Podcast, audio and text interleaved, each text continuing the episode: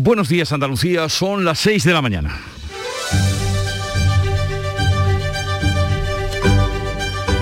Despierta tu mente, descubre la realidad. En Canal Sur Radio, La mañana de Andalucía con Jesús Vigorra.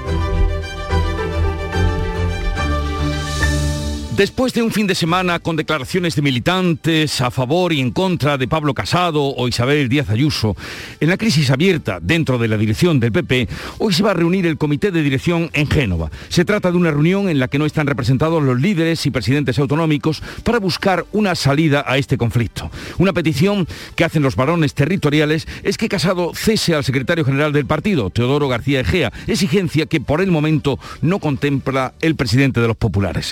El cierre del expediente abierto a Díaz Ayuso no ha calmado las tensiones siguen abiertas y 3.000 simpatizantes de la presidenta madrileña se manifestaron este domingo frente a la sede del PP pidiendo la dimisión de Pablo Casado y de Teodoro García Egea. La dirección del PP ha dicho en un comunicado que respeta a la militancia. Y en medio de esta situación, dentro del partido se alzan voces que piden un congreso extraordinario para lo cual se necesitaría que eh, tres quintas partes de la Junta Directiva avalara dicha petición.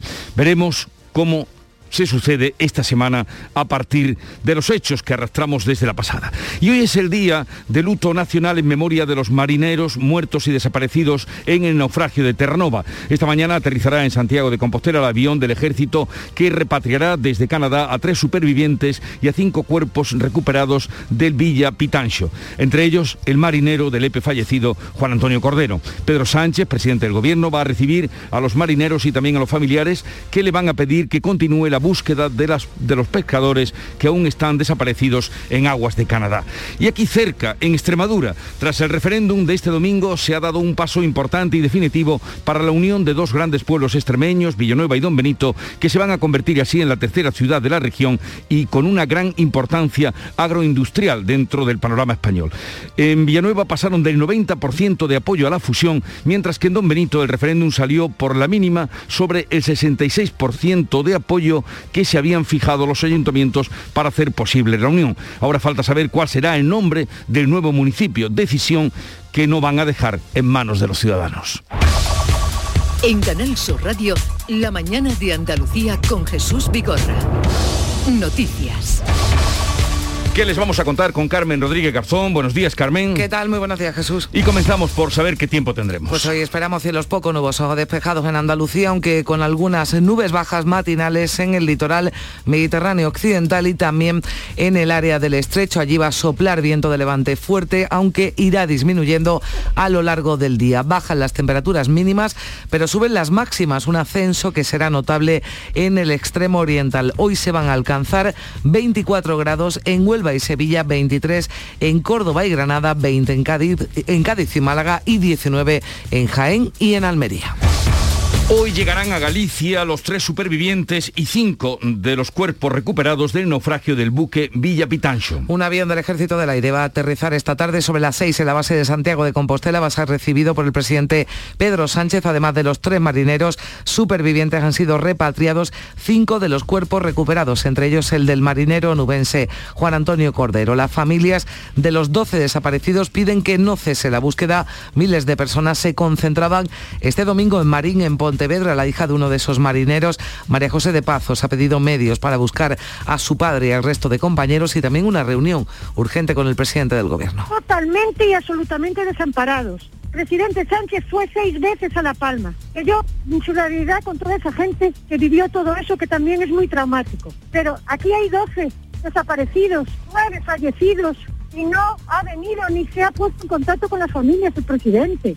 El Lepe, de donde era uno de los fallecidos, se guarda hoy un minuto de silencio en memoria de Juan Antonio Cordero y es día de luto nacional en España. Todas las banderas de los edificios oficiales ondean a media hasta el Consejo de Ministros de la semana pasada decidió esta celebración de luto oficial como testimonio del dolor de la sociedad española y en señal de condolencia con las familias. Y en cuanto a la crisis del Partido Popular, que sigue abierta, Pablo Casado ha convocado este lunes a su comité de dirección para tratar de buscar una salida. Existe mucha expectación sobre los pasos que pueda anunciar el líder de los populares, reúne Casado a su núcleo duro, a su equipo de confianza, cuando aumentan las voces que piden la salida del número 2 de Teodoro García Egea y la convocatoria de un congreso extraordinario para llevar a cabo una renovación de la dirección nacional. El presidente de Murcia, Fernando López Miras, ha defendido este domingo el liderazgo de Casado y también el trabajo realizado por García Egea, al tiempo que ha pedido solucionar lo antes posible la situación que vive el PP. Es cierto que lo que está pasando estos tres días no nos gusta a nadie y perjudica al Partido Popular en general y por tanto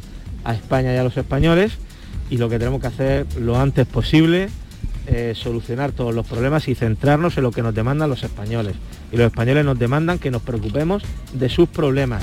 Desde Andalucía, el consejero de la presidencia y líder del PP malagueño, Elías Bendodo, que dijo el viernes que no reconocía su partido, lanzaba este fin de semana un mensaje más optimista, asegurando que el PP saldrá más reforzado. De esta situación que estamos viviendo, estoy convencido que vamos a salir como un Partido Popular más fuerte, más unido, más conectado con la sociedad. Somos el Partido Popular. El Partido Popular es como un junco. Nos podemos doblar, pero nunca, nunca nos vamos a romper. Miles de personas se concentraban este domingo ante la sede del PP para pedir la dimisión de Casado y defender a Isabel Díaz Ayuso. La Consejería de Salud de la Junta actualizará hoy los datos de la pandemia del fin de semana en Andalucía, mientras siguen bajando las hospitalizaciones. Sí, la presión hospitalaria sigue su desescalada según los últimos datos del sábado en Andalucía hay 1.078 pacientes ingresados por COVID. Es la cifra más baja desde final del año pasado y en las UCIs hay 134 enfermos. El dato más bajo desde Nochebuena. Vamos bajando a una buena velocidad, sobre todo a nivel de UCI, que es lo que más nos preocupa. Y en UCI ahora mismo somos, eh, estamos a un 6,7% cuando el resto de las comunidades autónomas, la media estadística de España está a un 13,7. Estamos a menos de la mitad de la presión de UCI que tienen eh, España. Andalucía está a menos de la mitad. Así valoraba esos datos el consejero Jesús Aguirre que va a comparecer esta semana de nuevo en el Parlamento andaluz para informar sobre la situación de la atención primaria tras las manifestaciones del sábado con sindicatos y Peso y Unidas Podemos denunciando los problemas de la sanidad pública en Andalucía. Ni el Congreso de los Diputados ni el Defensor del Pueblo son los órganos idóneos para investigar los abusos a menores cometidos en el seno de la Iglesia.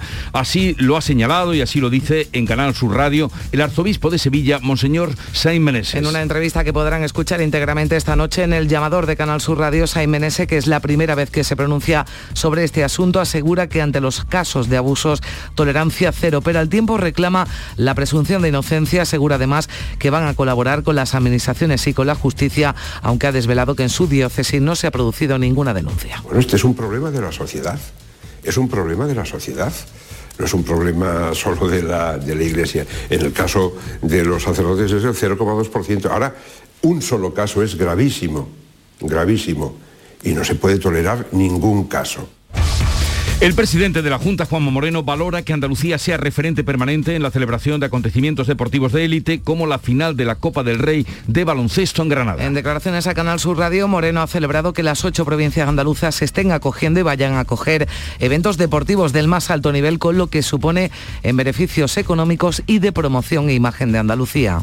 Nosotros hemos apostado por este tipo de acontecimientos, como es la Copa del Rey, lo hicimos en el 19 en Málaga, ahora en Granada igual que la Eurocopa, que la traemos al Estadio de la Cartuja, porque son elementos de tracción, no solamente de promoción, porque evidentemente hay una promoción de Granada y Andalucía, esto lo está viendo ahora mismo millones de personas, sino también eh, hoteles, restaurantes, taxis, en definitiva es economía. También ha valorado en estos micrófonos el presidente los aplausos que el público del Palacio Municipal de Deportes de Granada dedicaba este domingo al consejero de Educación y Deporte y exentrenador de baloncesto Javier Imbroda. En deportes sigue intratable el Betis que superó la pasada tarde al Mallorca por 2 a 1. Victoria tras la que el Betis se mantiene en los puestos de Liga de Campeones y recorta puntos con respecto al segundo, el Sevilla, su próximo rival en Liga. Un Betis que no podrá contar con Juanmi en el derby tras ver la quinta tarjeta amarilla de la temporada. El Sevilla sumaba ante el español, un punto que no sabe nada bien por las muchas consecuencias negativas que le ha derivado, porque además de perder Comba, la lucha por la liga pierde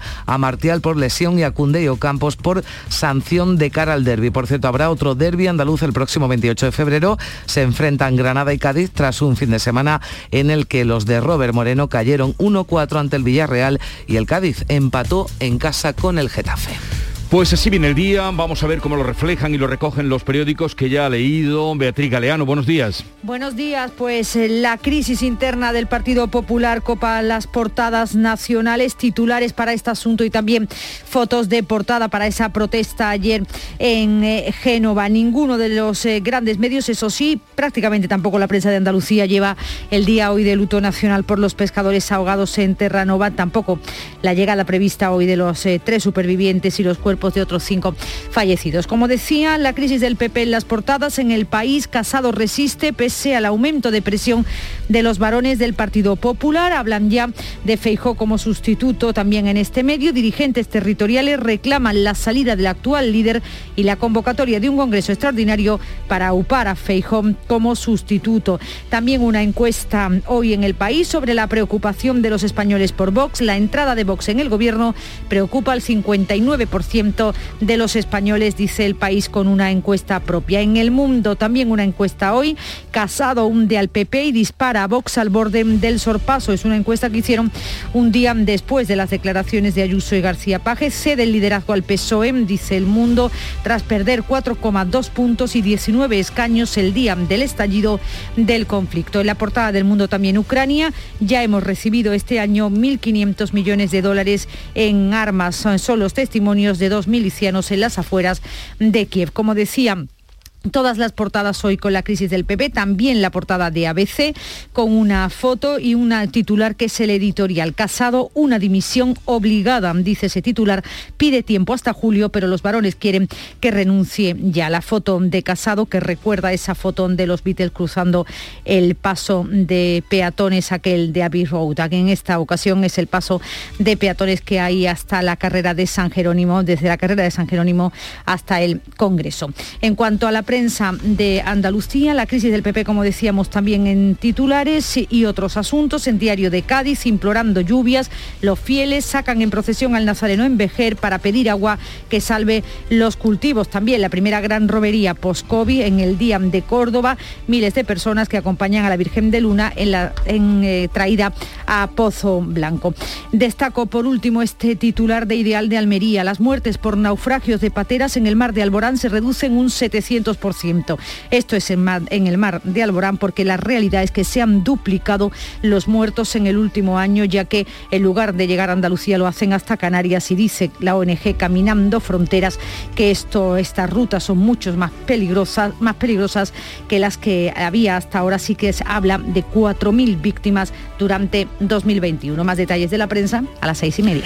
Y ahora vamos con el avance del día, la agenda informativa del día. Beatriz Almeda, buenos días. Buenos días. Mañana será el Día Europeo por la Igualdad Salarial entre hombres y mujeres. UGT y comisiones obreras presentan hoy sendos informes sobre la situación de la brecha salarial en Andalucía. El Instituto Andaluz de la Mujer en Málaga presenta también una campaña de sensibilización sobre este tema. En Málaga además, el presidente de la patronal andaluza, Javier González de Lara, dará a conocer el programa Andalucía Viable que va a ofrecer a las empresas un servicio de evaluación y diagnóstico y recomendaciones para superar problemas económicos y hacer más viables sus negocios. Más de 300 empresarios están llamados a participar en un acto reivindicativo por las comunicaciones de Granada. Y en Sevilla la plantilla de Santa Bárbara Sistemas va a marchar desde Alcalá de Guadaira a la capital en protesta por el plan de traslado de la compañía. En la cultura, el Museo Picasso Málaga presenta la exposición Cara a Cara, Picasso y los Maestros Antiguos. Inauguración en Sevilla de la exposición Los Mapas y la Primera Vuelta al Mundo, la expedición de Magallanes y Elcano y homenaje a Almudena Grandes en el Ayuntamiento de Granada, que además la Biblioteca Municipal del Zaidín va a llevar su nombre. Bueno, celebramos que se recuerde a Almudena Grandes, muy vinculada a Granada con el nombre de esa biblioteca. Y vuelve Charo Padilla, que hace tiempo que no te veíamos. Buenos días. Mira, yo ya te voy a advertir. Hace días que no te veíamos. Para que no te coja por sorpresa, que me espera un mes muy ajetreado por mi eh, relación con el mundo cofrade. Tu agenda, Eh, mi cofrade, agenda tu cofrade. agenda Mi cofrade. agenda cofrade que la tengo llena, ¿entiendes? Pero Oye. eso no quiere decir que el Club de los Primeros esté solo, porque está Yolanda, No, que, muy vamos, bien. que la dejó en los mejores manos. Me preocupa mucho el tema del agua y a la gente del Club de los Primeros también. Hemos tenido a Antonio Alarcón, que trabaja en una estación de tratamiento de agua potable. Me cuenta Antonio que el pantano, la, no el pantano, la presa de la Viñuela, que está en la Sarquía malagueña, está a menos del 15%. Menos del 15%. En los más de 50 años de vida que tiene, dice que jamás, y 15 de experiencia en la estación de, de tratamiento de agua potable, jamás ha visto una situación tan eh, extrema. Digo, el, el campo peligra, dice me- eh, Antonio, el campo, que si peligra el campo, no, el, el campo ya está, eh, vamos, Está en riesgo en riesgo eh, máximo. O sea que, en fin, yo no sé qué vamos a hacer, si sacar los pasos, si cantar... Bueno, ya están sacando en Charo. Sí, no, ya. que decías tú antes que tenías la agenda cofrade. Ya ayer salió el Nazareno de Vejer, también la Virgen del Rosario en Bornos. Bueno, ca- casualmente, al salir, antes de salir el Nazareno de Vejer, Cayeron cayeron, unas algunas gotas. En fin, bueno, mm, Vamos. de lo que sea hay que tirar. Sí, pero vamos, yo, te- yo le digo a la lluvia una cosa, hija, lluvia no te presente la semana de Semana Santa porque No, vamos. no, que todavía, todavía queda y todavía y hay que, tiene que llover antes, tiene Antes, que llover pero antes. mucho. Decía Sí. Antonio que hace un, dos o tres años, el mes de marzo fue un mes muy, muy, muy bueno de lluvia. A ver si es verdad. A ver si este año lo es. Bien, eh, gracias Charo, hasta mañana. Mañana. Y la música de Canal Fiesta Radio. La chica que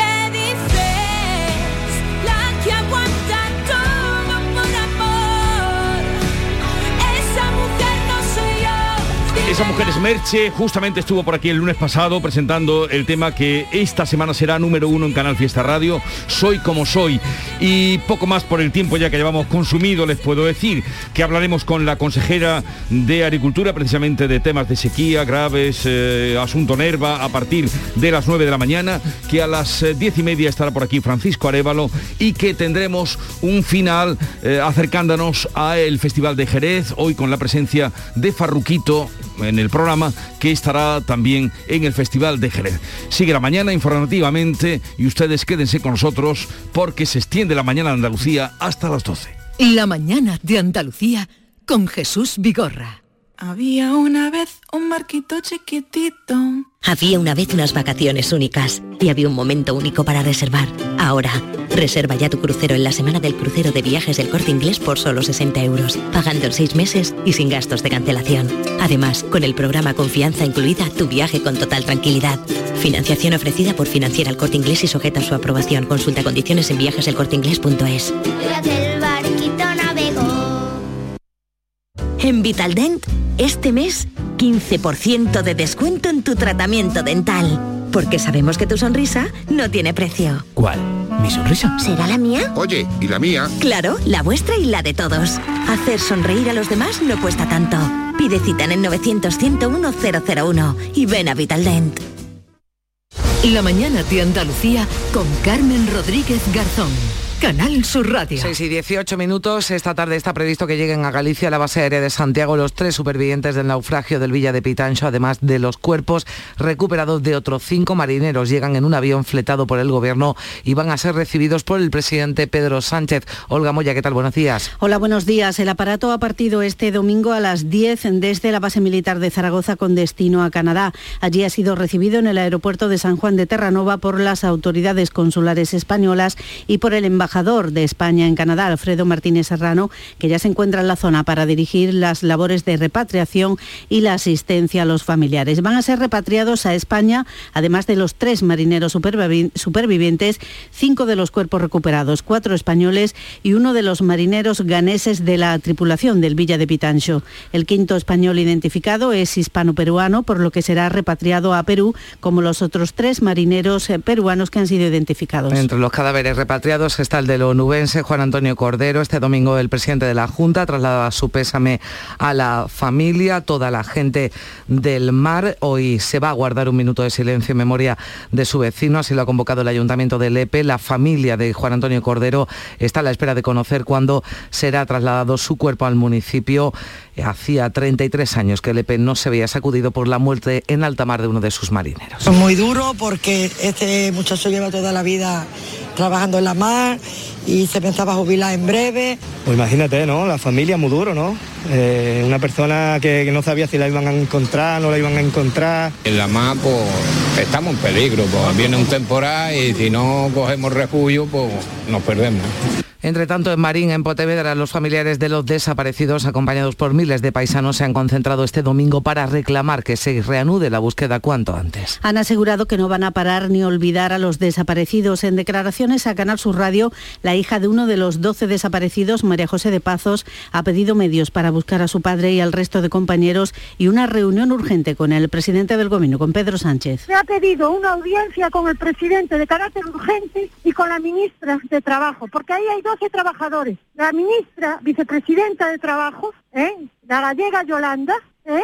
es la que tenía que ponerse a la cabeza de la búsqueda de estas personas que son trabajadores y no lo han hecho. Este lunes es día de luto oficial en toda España por las víctimas del naufragio del pesquero gallego. La bandera nacional ondeará media hasta en todos los edificios públicos y también buques de la Armada durante este día. La última vez que se declaró luto nacional en España fue en mayo de 2020. Se declararon 10 días de luto, el mayor periodo de la historia reciente por los fallecidos en la pandemia. Y hoy cita en la sede del Partido Popular, Pablo Casado ha convocado a su comité de dirección para tratar de buscar una salida la profunda crisis interna que atraviesa la formación. Existe mucha expectación sobre lo que vaya a anunciar Casado tras reunirse con su equipo de confianza, del que forman parte el número dos, muy cuestionado, Teodoro García Egea, también el portavoz nacional y alcalde de Madrid, Martínez Almeida, así como los portavoces del Congreso, Senado y Parlamento Europeo. El presidente de Murcia, Fernando López Miras, ha defendido el liderazgo de Pablo Casado y también el trabajo realizado por Teodoro García Egea al tiempo que ha pedido solucionar lo antes posible la situación que vive el PP. Según López Miras, lo que quieren los ciudadanos es que se ocupen de sus problemas y que se dejen a un lado las cuestiones internas del Partido Popular. Que dejemos de hablar de cuestiones internas del Partido Popular y hablemos de este país. Yo creo que el Congreso debe ser cuando toque de forma ordinaria en, en mi opinión. La crisis interna del PP que ha tenido su último episodio en la manifestación que ha reunido a más de 3.000 personas según la delegación del gobierno a las puertas de la sede nacional de la calle Génova, muchos de ellos coreando Casado dimisión Ayuso presidenta no ha servido para calmar los ánimos. La decisión de Casado el pasado sábado de cerrar el expediente contra Díaz Ayuso tras la documentación recibida. Desde el PSOE, su líder en Madrid, Juan Lobato, asegura que van a fiscalizar todo lo ocurrido en el seno del gobierno de Díaz Ayuso y confía que el PP no bloquee hoy lunes la petición de una comisión de investigación planteada por su grupo en la Asamblea de Madrid. Y hoy quiero deciros que el Partido Socialista con seriedad y con responsabilidad va a hacer su trabajo. Y su trabajo consiste en dos cuestiones. Fiscalizar hasta el último milímetro esto que ha vuelto a pasar en la Comunidad de Madrid y poner encima de la mesa un proyecto de región honrado, justo, que piense en la mayoría de esta región.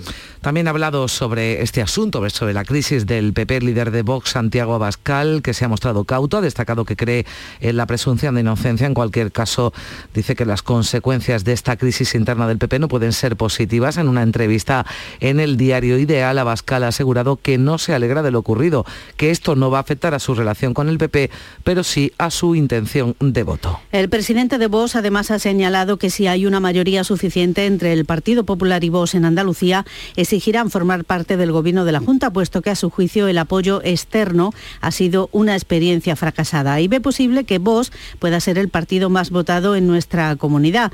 Eso sí, no ha querido desvelar si Macarena Olona será finalmente la candidata. Dice que, uno, que es uno de los nombres que se barajan. Y en Castilla y León asegura Bascal que habrá repetición electoral si el PP se, empeña en que Vox no entre en el gobierno de la comunidad.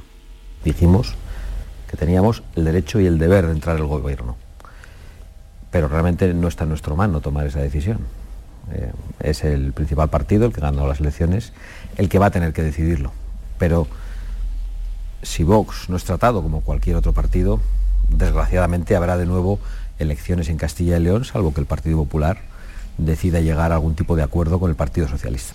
Hoy precisamente el candidato del PP a la presidencia de Castilla y León y presidente en funciones, Alfonso Fernández Mañueco, iniciará con el candidato socialista Luis Cutudanca una ronda de contacto con las diferentes eh, formaciones. Desde Ciudadanos en Andalucía, su portavoz en el Parlamento, Teresa Pardo, ha defendido la participación de su partido en el gobierno de coalición con el PP, aun cuando no pueda obtener, decía, todos los réditos electorales que deseara. Nosotros somos garantía ahora de estabilidad y vamos a seguir trabajando.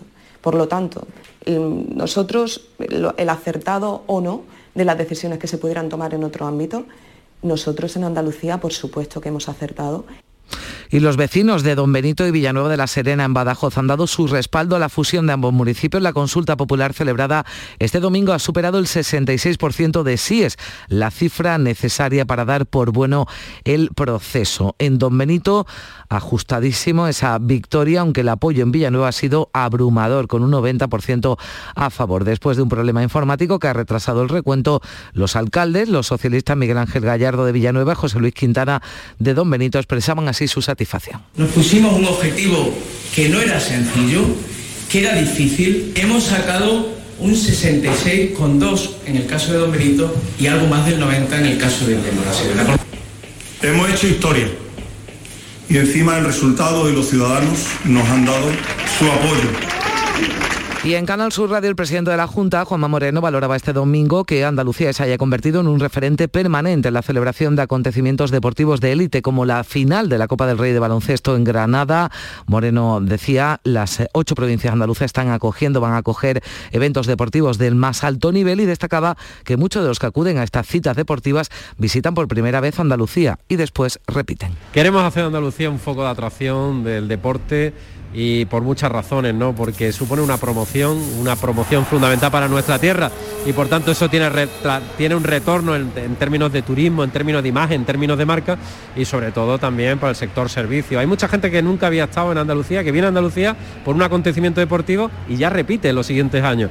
Esta semana Juanma Moreno estará en la conferencia de presidentes que se celebra en la isla de La Palma y allí pedirá a Pedro Sánchez más celeridad, transparencia y eficacia de los fondos europeos de recuperación. Considera esencial que se ejecuten en tiempo y forma. Debido a la celebración de esa conferencia de presidentes, esta semana la sesión de control al gobierno andaluz volverá a celebrarse como ya ocurriera hace dos semanas el miércoles a las 3 de la tarde con las preguntas de los portavoces al presidente de la Junta. También este miércoles comparecerá en el Pleno del Parlamento Jesús Aguirre, el consejero de Salud, para informar sobre la situación de la atención primaria en Andalucía. Comparecencia que se va a producir días después de las manifestaciones celebradas en las ocho capitales andaluzas para reclamar una sanidad pública de calidad. Esto decía este fin de semana Aguirre de esas manifestaciones. Yo lo único que digo es que aquellos que se esconden detrás de la pancarta fueron los causantes del deterioro del sistema sanitario público hasta el año 2018-19 y aquellos que son los causantes es muy difícil que sean las soluciones.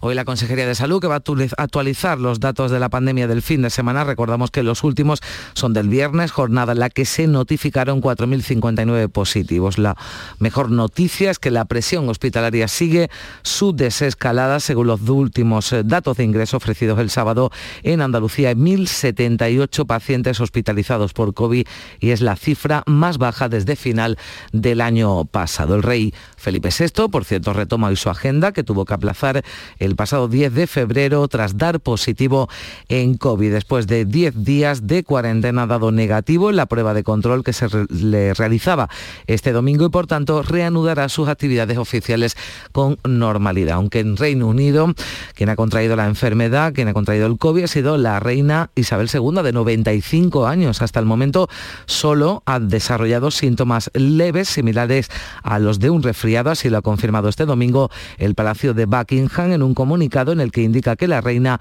prevé mantener su agenda al menos las tareas más ligeras. Son las 6 y 28 minutos. Vamos ya con un avance de la información del deporte con Antonio Camaño. Buenos días. Hola, ¿qué tal? Muy buenas eh, jornadas previa liguera a lo que está por venir, que es nada más y nada menos que un derby el próximo fin de semana entre el Sevilla y el Betis en el estadio Ramón Sánchez Pijuán. Es cierto que hay competición europea el jueves en tres semanas, pero lógicamente ya se piensa en ese partido del próximo fin de semana. El Betis supera al Mallorca por 2 a 1, continúa tercero en puestos de Liga de Campeones y recorta puntos con respecto al Sevilla, pero efectos y daños colaterales porque no podrá contar con Juanmi de cara a ese partido porque el Bético vio la quinta amarilla y el Sevilla sumó ante el español un punto que no sabe nada bien por las consecuencias negativas que ha traído el partido ante el español, ya que se lesionó Martial y Koundé, expulsado y Ocampo en la quinta amarilla, no van a estar en el derby del próximo domingo en el Sánchez Pijuán. Así vio Lopetegui la expulsión de Koundé. No ha habido ni golpeo en la cara ni nada de eso y sinceramente creo que creo que no es justo. En segunda división, el Almería venció por dos tantos a uno al Mirandés, continúa la parte alta de la tabla clasificatoria. Con sufrimiento, los de Rubí se quedaron con los tres puntos que había en disputa. Y el Barça se proclamó campeón en Granada de la Copa del Rey al vencer al Real Madrid por 59-64. Mirotic, con 19 puntos, fue el mejor jugador del encuentro.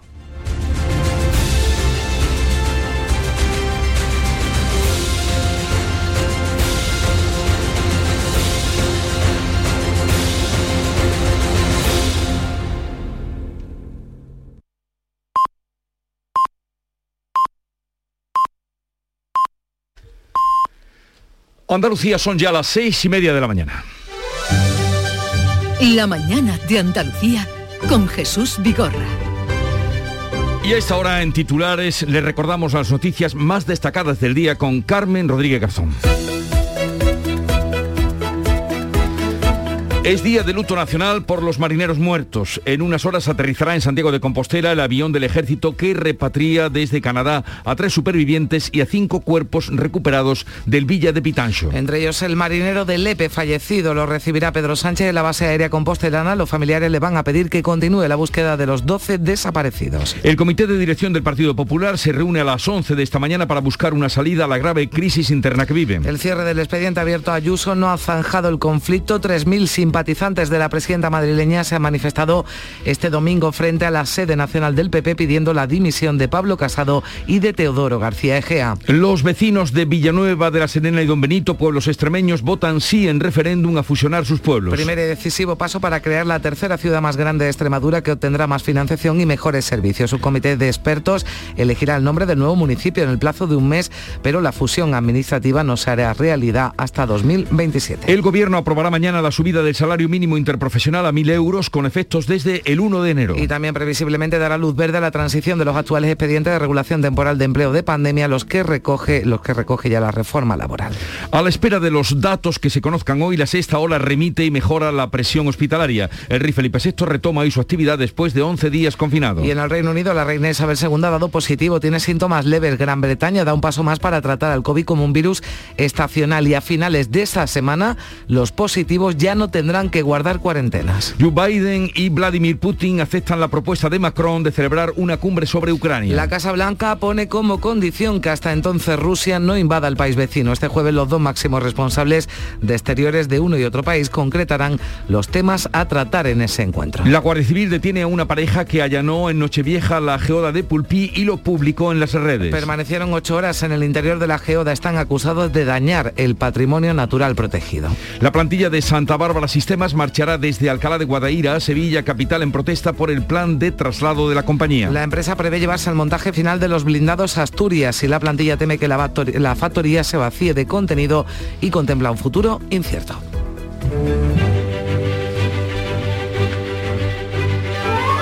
El Santoral Católico recuerda cada 21 de febrero, es el día de hoy, a San Pedro Damián. Era un sacerdote que fue la mano derecha del, del Papa Gregorio VII durante la reforma que obró este pontífice. Así es que ahí queda reseñado. San Pedro no es el San Pedro conocido. No, es San Pedro la llave. Hombre, yo entiendo que hoy quien los Pedros que celebren su santo algo será por alguna vinculación, ¿no? Que tengan con este santo en alguna localidad. Pedro Damián, alguna, ¿no? sí, Pues, sí. Pedro, Damián, un nombre bonito, Sí, Pedro Damián. pues sí, ¿eh? Bueno, hoy las efemérides son políticas. eh, ahora verás. Sí, sí, son políticas. Casualidad. Tal día como hoy, de 1982, 1982, que ya ha llovido, Manuel Fraga Ibarne es reelegido presidente de Alianza Popular entonces. El final de la década del experimento socialista en España. Ya no hay modelos claros o por lo menos fáciles de progresía o de modernidad. Hay que preguntar a la gente en el mensaje evangélico que solo por las obras ya nos podemos conocer. Bueno, la, la voz de Manuel Fraga y esa manera también de decir y esa manera de, mm, en fin, de, de dirigirse a sus seguidores. ¿Qué diría Fraga hoy? O, mm, o, mm. No sé, no sé. Dejémoslo, oh, mm, dejémoslo Bueno, a ahí. ver qué dice Casado hoy. Eso es, lo, ahí. eso es lo de lo que vamos a estar todos atentos, de lo que diga tras esa reunión de esta Pero mucha mañana. gente se hará Sí, esa pregunta que sí. tú acabas de hacer. Y tal día como hoy, nos vamos a otro signo político, pero también es político. 1988, Julio Anguita era nombrado secretario general del Partido Comunista de España, PC. Yo paso olímpicamente de los mensajes y de quien me los traduce. La imagen que tiene Dar Izquierda Unida es que es de izquierda, que está cohesionada y que sabe quiénes son sus aliados. ¿Y dónde son? Bueno, dos Bueno, otro voces. de los grandes personajes de la política, pero, pero qué distintos. ¿verdad? Qué distintos, qué distintos, pero con su mm, eh, personalidad y desde luego mm, fueron personajes muy respetados. Bueno, eh, y ya me he traído hoy también la cita pues política, ¿no? Ya que estábamos en las efemérides políticas, y dice así, la política es un acto de equilibrio entre la gente que quiere entrar y aquellos que no quieren salir. Y esto no es nuevo. Esto es, fíjate, de Jacques Benin mm, Bossier, Bossier, Jacques Benin Bossier, que fue un clérigo católico francés. Sabes tú que los clérigos en Francia tenían, bueno, ahí está eh, el famoso, ¿no? Richelieu. Eh, tenía mucho que ver en política. Fue escritor. Y esto lo, lo dijo antes de la Revolución Francesa, eh, porque él vivió en el siglo XVII. Era defensor de la teoría del origen divino del poder para así justificar el absolutismo de Luis XIV. O sea, esa era su teoría. Pero decía, la política es un acto de equilibrio entre la gente que quiere entrar y aquellos que no quieren salir. Pues ahí queda. Y vamos ahora a ver qué nos trae la prensa, lo que entra y la que sale en la prensa del día. Beatriz Galeano, segunda entrega. Pues sí, hoy, como te puedes imaginar, la crisis interna del Partido Popular es la que ocupa la gran parte de las eh, portadas de los eh, periódicos eh, nacionales, tanto los titulares como las fotografías. En el caso del país, con este titular, Casado resiste pese al aumento de presión de los varones del PP. Dirigentes territoriales, dice este periódico, reclaman la salida del líder actual y la convocatoria de un congreso extraordinario para aupar a Feijó como sustituto. Suena Feijó, de hecho, en varios medios. También publica El País y lo lleva en su portada una encuesta sobre la preocupación de los españoles por Vox. Dice este periódico que la entrada de Vox en el gobierno preocupa al 59% de los españoles. En el caso del mundo, otra encuesta, un panel encuesta del Sigma, del Mundo para el Mundo Sigma 2, Casado hunde al Partido Popular y dispara a Vox al borde del sorpaso. Es una encuesta que hicieron, dicen, el mismo día del estallido del conflicto y cuyos resultados se aseguran cede el liderazgo al PSOE tras perder 4,12 puntos y 19 escaños. Dice también que un tercio de sus votantes se va a Abascal y perderá otro 25 si no da solución a su crisis. En el caso de ABC, foto para Casado cruzando eh, un paso de peatones de la carrera de San Jerónimo en dirección al Congreso. Casado una dimisión obligada. Es el titular del editorial que llevan a portada. Pide tiempo hasta julio, asegura ABC, pero los varones quieren que renuncie ya.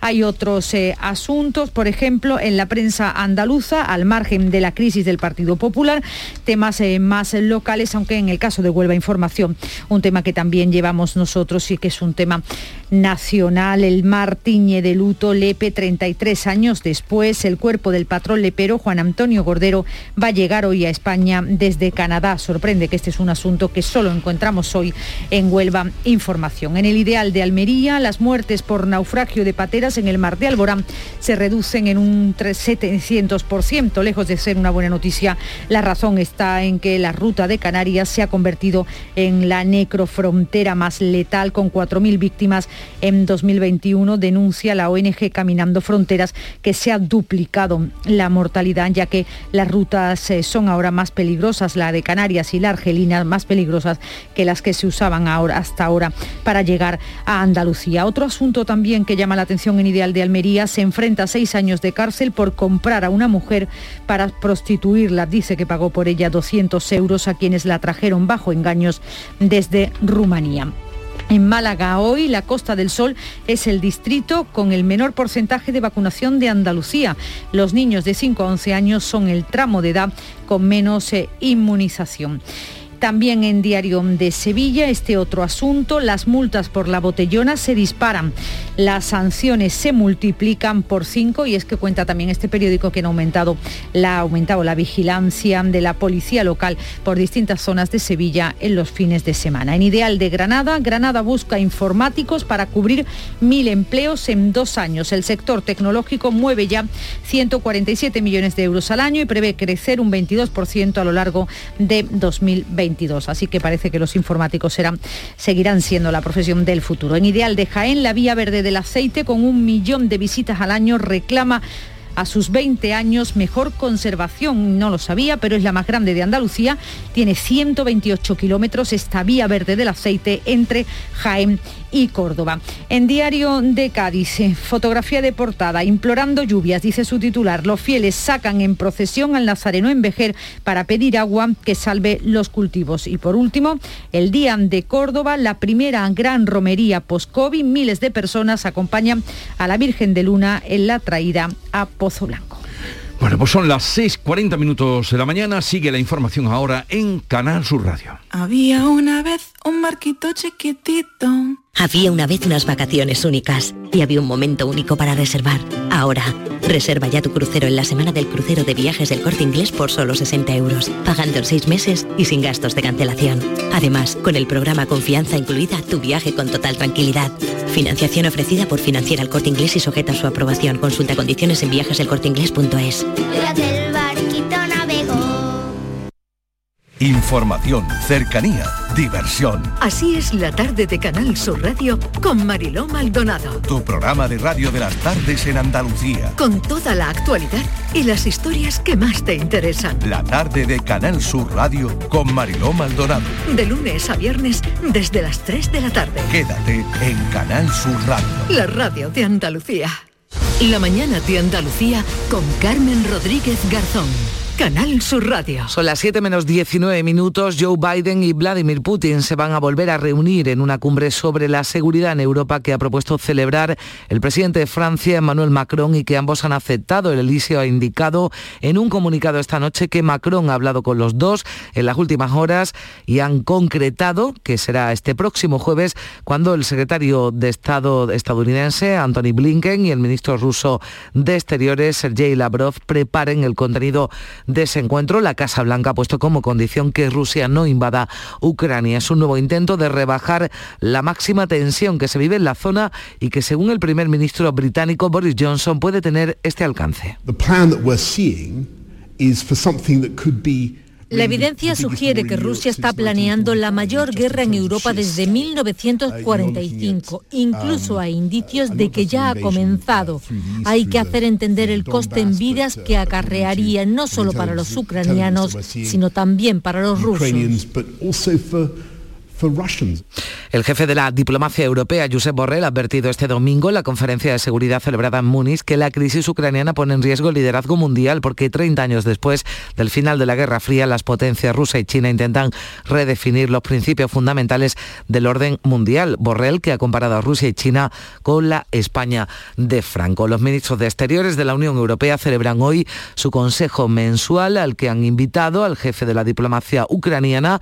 En la reunión van a abordar la crisis entre Rusia y Ucrania, una crisis que ha marcado esa conferencia de Múnich en la que participaba también el ministro español de Exteriores, José Manuel Álvarez, que insiste en que tanto la Unión Europea como la OTAN siguen apostando por el diálogo con Rusia. Nadie en la Unión Europea ni en la OTAN, y es muy importante subrayarlo, quiere o se está preparando para una guerra.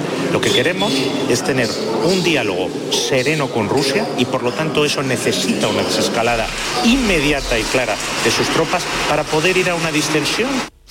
Y cambiamos de asunto y hablamos de los casos de abusos a menores en el seno de la Iglesia. Ni el Congreso de los Diputados ni el Defensor del Pueblo son los órganos idóneos para investigarlos. Así lo considera, lo consideraba en Canal Sur Radio el arzobispo de Sevilla, Monseñor Said Meneses, que entiende que la razón de ser del defensor es atender las quejas y los problemas de los ciudadanos con la administración y no con una institución como la Iglesia. No es competencia del Congreso ni, ni, tampoco del defensor del pueblo. El defensor del pueblo es una figura que está establecida para eh, resolver los conflictos de los ciudadanos con las administraciones, no para investigaciones. Tendría que ser un caso absolutamente excepcional.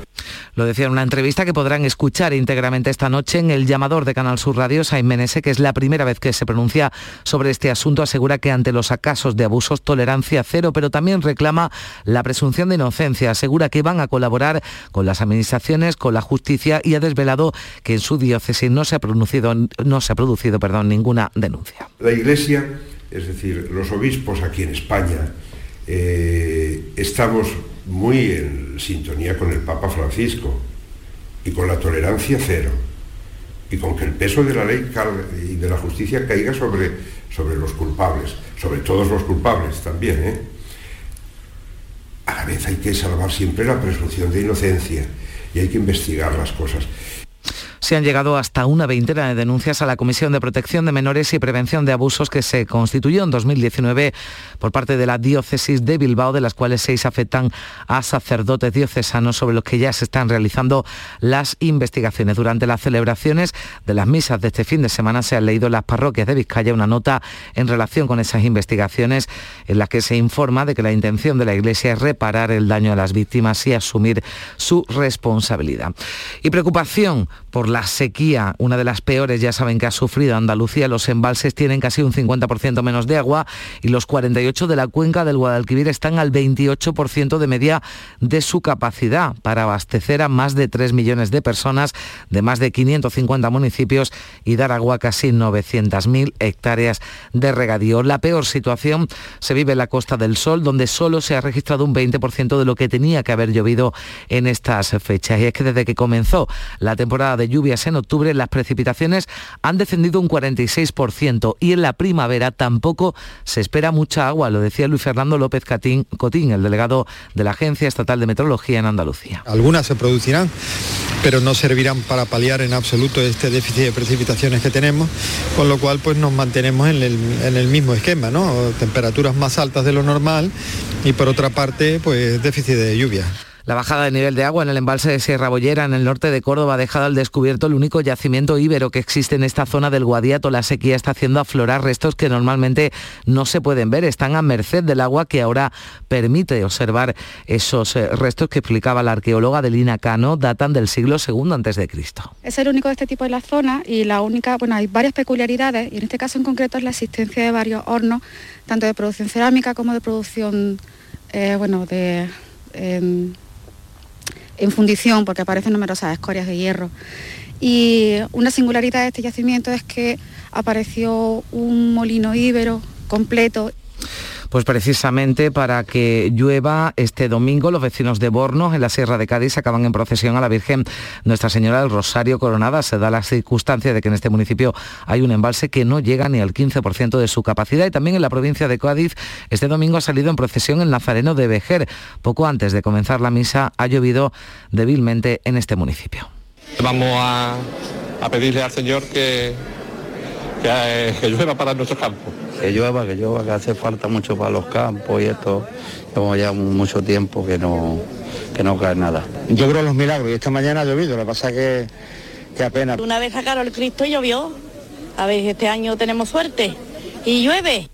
Y la Guardia Civil ha detenido en Almería dos personas que causaron, según el Instituto Armado, daños de valor incalculable en la geoda de Pulpila pasada noche vieja. Ambos están acusados de allanamiento y daños en el patrimonio natural protegido. La pareja permaneció ocho horas en el interior de la geoda. Allí mantuvieron relaciones sexuales y ha sido identificada esta pareja por las cámaras de seguridad y también por las publicaciones que realizaron en redes sociales. Vestían botas y cascos que han causado, según el portavoz de la Guardia Civil, David Domínguez, daños irreparables en los cristales de El yeso, además que forman los cristales, está catalogado como de dureza 2, que según estos expertos de la Universidad de Almería, hacen que cualquier eh, movimiento dentro de la geoda y que pueda producir una rotura, pues ese daño ya es irreparable. Eh, nos informaban que al acceder con esas botas y, y el casco, sobre todo, pues han causado daños en el interior de la geoda que por un lado ya no se van a poder reparar y por otro no se pueden valorar tampoco porque el, valor de los daños es incalculable. Pero el Ayuntamiento de Pulpí asegura que la geoda, a pesar de la intrusión, se encuentra en perfectas condiciones. Reconoce, eso sí, que hubo una alteración puntual en cristales del suelo que actualmente se encuentran en proceso de restauración. Y hablamos de un test, no de un test de antígeno para detectar el COVID, pero es un test de saliva que detecta el tipo de migraña y que permite mejorar su tratamiento. Es una investigación centrada en el estudio de una molécula protagonista en la generación de dolor durante los ataques de esta enfermedad que afecta sobre todo a mujeres. Se los eh, explica Alicia El Puente, que es neuróloga del Hospital Valdebrón de Barcelona. Lo cual es muy importante porque a día de hoy la migraña tiene un diagnóstico clínico según lo que te cuenta únicamente el paciente. Y lo segundo sería que al poder clasificar ¿no? mejor los pacientes en función ¿no? pues de su propia biología, podemos ofrecerles una medicina más personalizada. Y la presentadora de televisión Sandra Golpe, la doctora en matemáticas Clara Grima o la cantadora de flamenco Carmen Linares figuran entre las personas y entidades galardonadas en la vigésimo quinta edición de los premios Meridiana que reconocen la defensa de la igualdad de derechos y oportunidades, unos premios que se entregarán el próximo 7 de marzo en Huelva. Y éxito deportivo de la Maratón de Sevilla que se ha celebrado este domingo. Se han batido los récords de la propia prueba y el récord de España, unas marcas que consolidan la cita como un referente entre los atletas de élite. En esta edición han participado 180 corredores, corredores de élite. Así llegamos a las 7 menos 10. Se quedan ahora con la información local. En la mañana de Andalucía de Canal Sur Radio, las noticias de Sevilla. Con Pilar González. Hola, buenos días. Los trabajadores de Santa Bárbara se van a manifestar hoy en Sevilla para defender el mantenimiento de la actividad en la fábrica de Alcalá. Eso en un día después de que Sevilla ya ha celebrado la primera maratón de esta pandemia con casi 11.000 corredores. Hoy tenemos cielo prácticamente despejado, brumas matinales, viento del este, las temperaturas mínimas bajan, 5 grados en Écija, las máximas suben, vamos a alcanzar 24 grados en Sevilla, Écija y Lebrija, a esta hora 9 en la capital. Porque realizar una obra eficaz y eficiente en Sevilla es posible. Revesan. Contamos y trabajamos con arquitectos, administradores de fincas y para particulares, llevando a cabo sus proyectos con la calidad y seriedad que nos caracteriza. Contáctenos en revesan.es. Revesan, transformando Sevilla. Ha sido un buen día, así que pides una pizza, metes la caja en el contenedor azul y su cartón se transforma en algo nuevo, como una caja de galletas de alguien que ha tenido un buen día, y recicla la caja y su cartón se transforma en algo nuevo, como una caja de galletas. Cuando reciclas, formas parte de un mundo que no deja de girar. Recicla más, mejor, siempre. Mancomunidad del Guadalquivir y Ecoembes. En Canal Sur Radio, las noticias de Sevilla. La Consejería de Salud actualiza esta mañana los datos de la pandemia tras una semana en la que hemos tenido más de 2.100 contagios, 34 fallecidos y una tasa de 367 casos por 100.000 habitantes, bastante por debajo, mucho mejor que la media andaluza. En esta situación se ha celebrado la Maratón de Sevilla, la primera desde que comenzara la pandemia y que ha reunido a casi 11.000 corredores. Ha habido éxito deportivo, se han batido los récords de la propia prueba y también el récord de España, unas marcas que consolidan la cita como un referente entre los atletas de élite. Han participado 180. El alcalde de la ciudad, Antonio Muñoz, ha felicitado a los sevillanos y ha defendido la necesidad de que la maratón sea considerada un proyecto de ciudad para que Sevilla alcance su objetivo de ser capital europea del deporte. De nosotros nos jugamos mucho, queremos ser la ciudad del deporte, queremos tener la, la mejor maratón de Europa y yo creo que poco a poco se está consiguiendo porque vienen buenos atletas, se baten récord y lo más importante, el respaldo de los sevillanos y de las sevillanas. Vamos a seguir creciendo. Yo creo que para el año que viene vamos a intentar ser más ambiciosos y que Sevilla suene más aún si cabe porque tenga la mejor maratón de Europa. Los otros grandes protagonistas, los corredores populares, casi 11.000, tras un año en blanco, volvían a la maratón de Sevilla con ganas y mucho ambiente y pasando por primera vez por la glorieta de un querido corredor popular, nuestro compañero Bernardo Castro, que está junto a la Plaza de España. Ciao, ciao, per grande organizzazione. Vamos de categoría, de categoría. Es una maravilla correr por el Sevilla, un día espléndido, a acabarla ya está. Espléndido, día bueno y con buenos amigos. Con los que es lo importante. Con los lentos de, de Torreblanca. Colombia. De Colombia. Hemos venido aquí a, a correr. Es muy emocionante. La maratón no ha cubierto las expectativas del sector hostelero. En un balance, el presidente de la patronal ha lamentado que la presencia masiva de visitantes no se haya reflejado en ventas de bares y restaurantes, aunque da la bienvenida a la celebración de este tipo de eventos. Antonio Luque considera que todavía pesa mucho los dos años de pandemia. 300 establecimientos permanecen todavía cerrados. Ahora el sector mira ya a la primavera. Son meses de abril, mayo y junio. Pensamos que vamos a estar eh, llenos. Eh, viene una Semana Santa, una feria de abril, una temporada de toros y esperemos que, que esto pase ya al pasado, que esta pesadilla la olvidemos lo antes posible. Los comerciantes también esperan que la temporada de primavera compense la caída de ventas que han tenido en la temporada de invierno, incluidas las rebajas. Después de dos años habrá Semanas Santa y ferias y todo sale según lo previsto y el presidente de los comerciantes de Sevilla, Tomás González, espera que el consumo se reactive.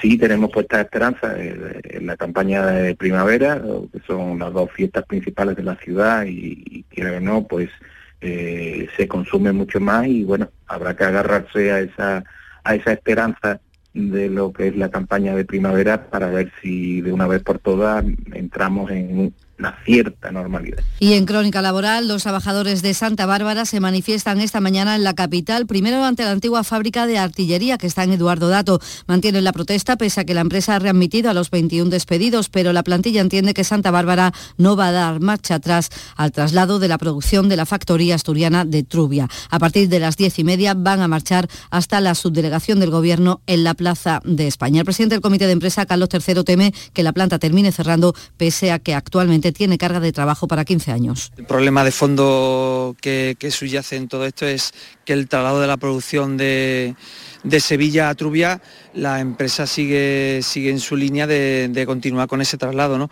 Entonces, en ese sentido nada ha cambiado y nos tememos que eso acabe pues, en unas medidas más drásticas para la plantilla o incluso en el cierre de la fábrica. 6 de la mañana y 55 minutos. Buenos días, Antonio. Buenos días, tú. ¿Qué te pasa, Antonio? Que no descanso, tío. Que me levanto molido. Pues acércate a Iberno Colchonería y verás qué alegría. No le des más vueltas. Pasa por la tienda mejor valorada de Sevilla y disfruta de 100 noches de prueba. Iberno Colchonería. Líderes en clientes satisfechos. Ven a visitarnos en el Polígono Manchón y encontrarás una exposición de 400 metros dedicada a tu salud. Empieza el día dando los buenos días, Antonio. Las noticias de Sevilla. Canal Sur Radio. El arzobispo de Sevilla, Monseñor Sainz Meneses, se ha pronunciado por primera vez sobre los abusos sexuales en la Iglesia y lo ha hecho en una entrevista que podrán escuchar íntegramente esta noche en el llamador de Canal Sur Radio. Sainz Meneses asegura en esa entrevista que ante los casos de abusos tiene que haber tolerancia cero, pero también reclama presunción de inocencia. Asegura además que colaborará con las administraciones y con la justicia, aunque ha desvelado que en su diócesis no se ha producido ninguna denuncia. No se puede pecar ni por exceso ni por defecto, hay que encontrar el punto que ayude a vivir y entonces, bueno, pues hacer rotaciones o lo que convenga. En eso el Consejo ya, ya tiene mucha experiencia y ya se organizan. Bueno, se refería a que en esta Semana Santa puede haber una posible solución a la masificación de los cortejos de nazarenos y es que haya rotación de hermanos, que hubiera turnos. Pero ahora sí vamos a escuchar lo que en cuanto a lo que se refiere sobre la tolerancia cero y la investigación de los casos de abusos. Los obispos aquí en España estamos muy en sintonía con el Papa Francisco y con la tolerancia cero y con que el peso de la ley y de la justicia caiga sobre sobre los culpables, sobre todos los culpables también. ¿eh? A la vez hay que salvar siempre la presunción de inocencia y hay que investigar las cosas. Y más asuntos profesionales del 061 van a formar a miembros de hermandades y cofradías de Sevilla para que realicen maniobras cardiovasculares y también en el uso del desfibrilador. También lo hará con personal que trabaje en la Feria de Abril o incluso en el Plan Romero del Rocío. Se trata de conseguir que en eventos multitudinarios haya personas que sepan reaccionar y practicar unos primeros auxilios que son fundamentales para salvar la vida de quien sufre una parada y también para que queden pocas secuelas. Lo ha explicado en Canal Sur Radio el doctor y director del 061, José María Villadiego. Cuanto más rápida es la atención, mejores son los resultados. Entonces, no solo es un papel de los sanitarios, sino de toda la población, con lo que llamamos los primeros intervinientes, que son las personas que están junto al, al, paciente, al que sufre la parada cardíaca, porque en esos primeros minutos es vital esas primeras maniobras de reanimación. Y hoy se inicia una nueva fase de las obras para mejorar la movilidad peatonal en el acerado entre el Arco de la Macarena y los Jardines del Valle. Para ello se va a trasladar el carril bici a la calzada dentro del proyecto de reordenación de la ronda histórica iniciado en la Resolana. Las obras que concluirán en junio afectarán en un primer momento al tramo comprendido entre el Arco de la Macarena y la calle Madre Dolores Márquez, cuya calzada se reducirá a dos carriles durante la obra y ha comenzado a aplicarse ya, lo ha hecho en el Cerro El Plan Ciudad de Lipasán, una actuación integral que el Ayuntamiento tiene previsto extender a todos los distritos de Sevilla. Deporte, Antonio Camaño.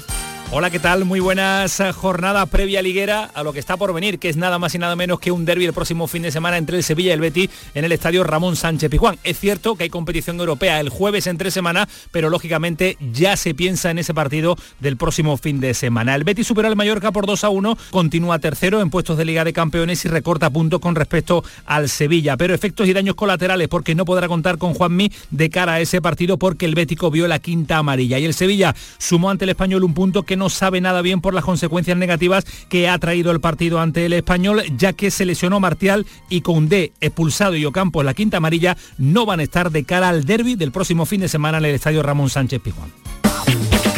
Este lunes desde la 1 y 5 de la tarde, la tertulia de la jugada de Sevilla te llega desde el restaurante Hummo de Clandestine Grill Company, con la última hora de tu equipo y el análisis con los protagonistas. La brasa más canalla de Sevilla se cocina al carbón en San Bernardo. Restaurante Hummo de Clandestine Grill Company, en calle Juan de Mata Carriazo número 4. En tribunales les contamos que hoy primera jornada de juicio con jurado popular a un hombre de 31 años acusado de matar a golpes a una mujer con discapacidad. Vivía con ella, le tenía alquilada una vivienda en Torreblanca. A esta hora 6 grados en Coripe, 9 en Los Palacios, 7 en Navas de la Concepción, 9 grados en Sevilla.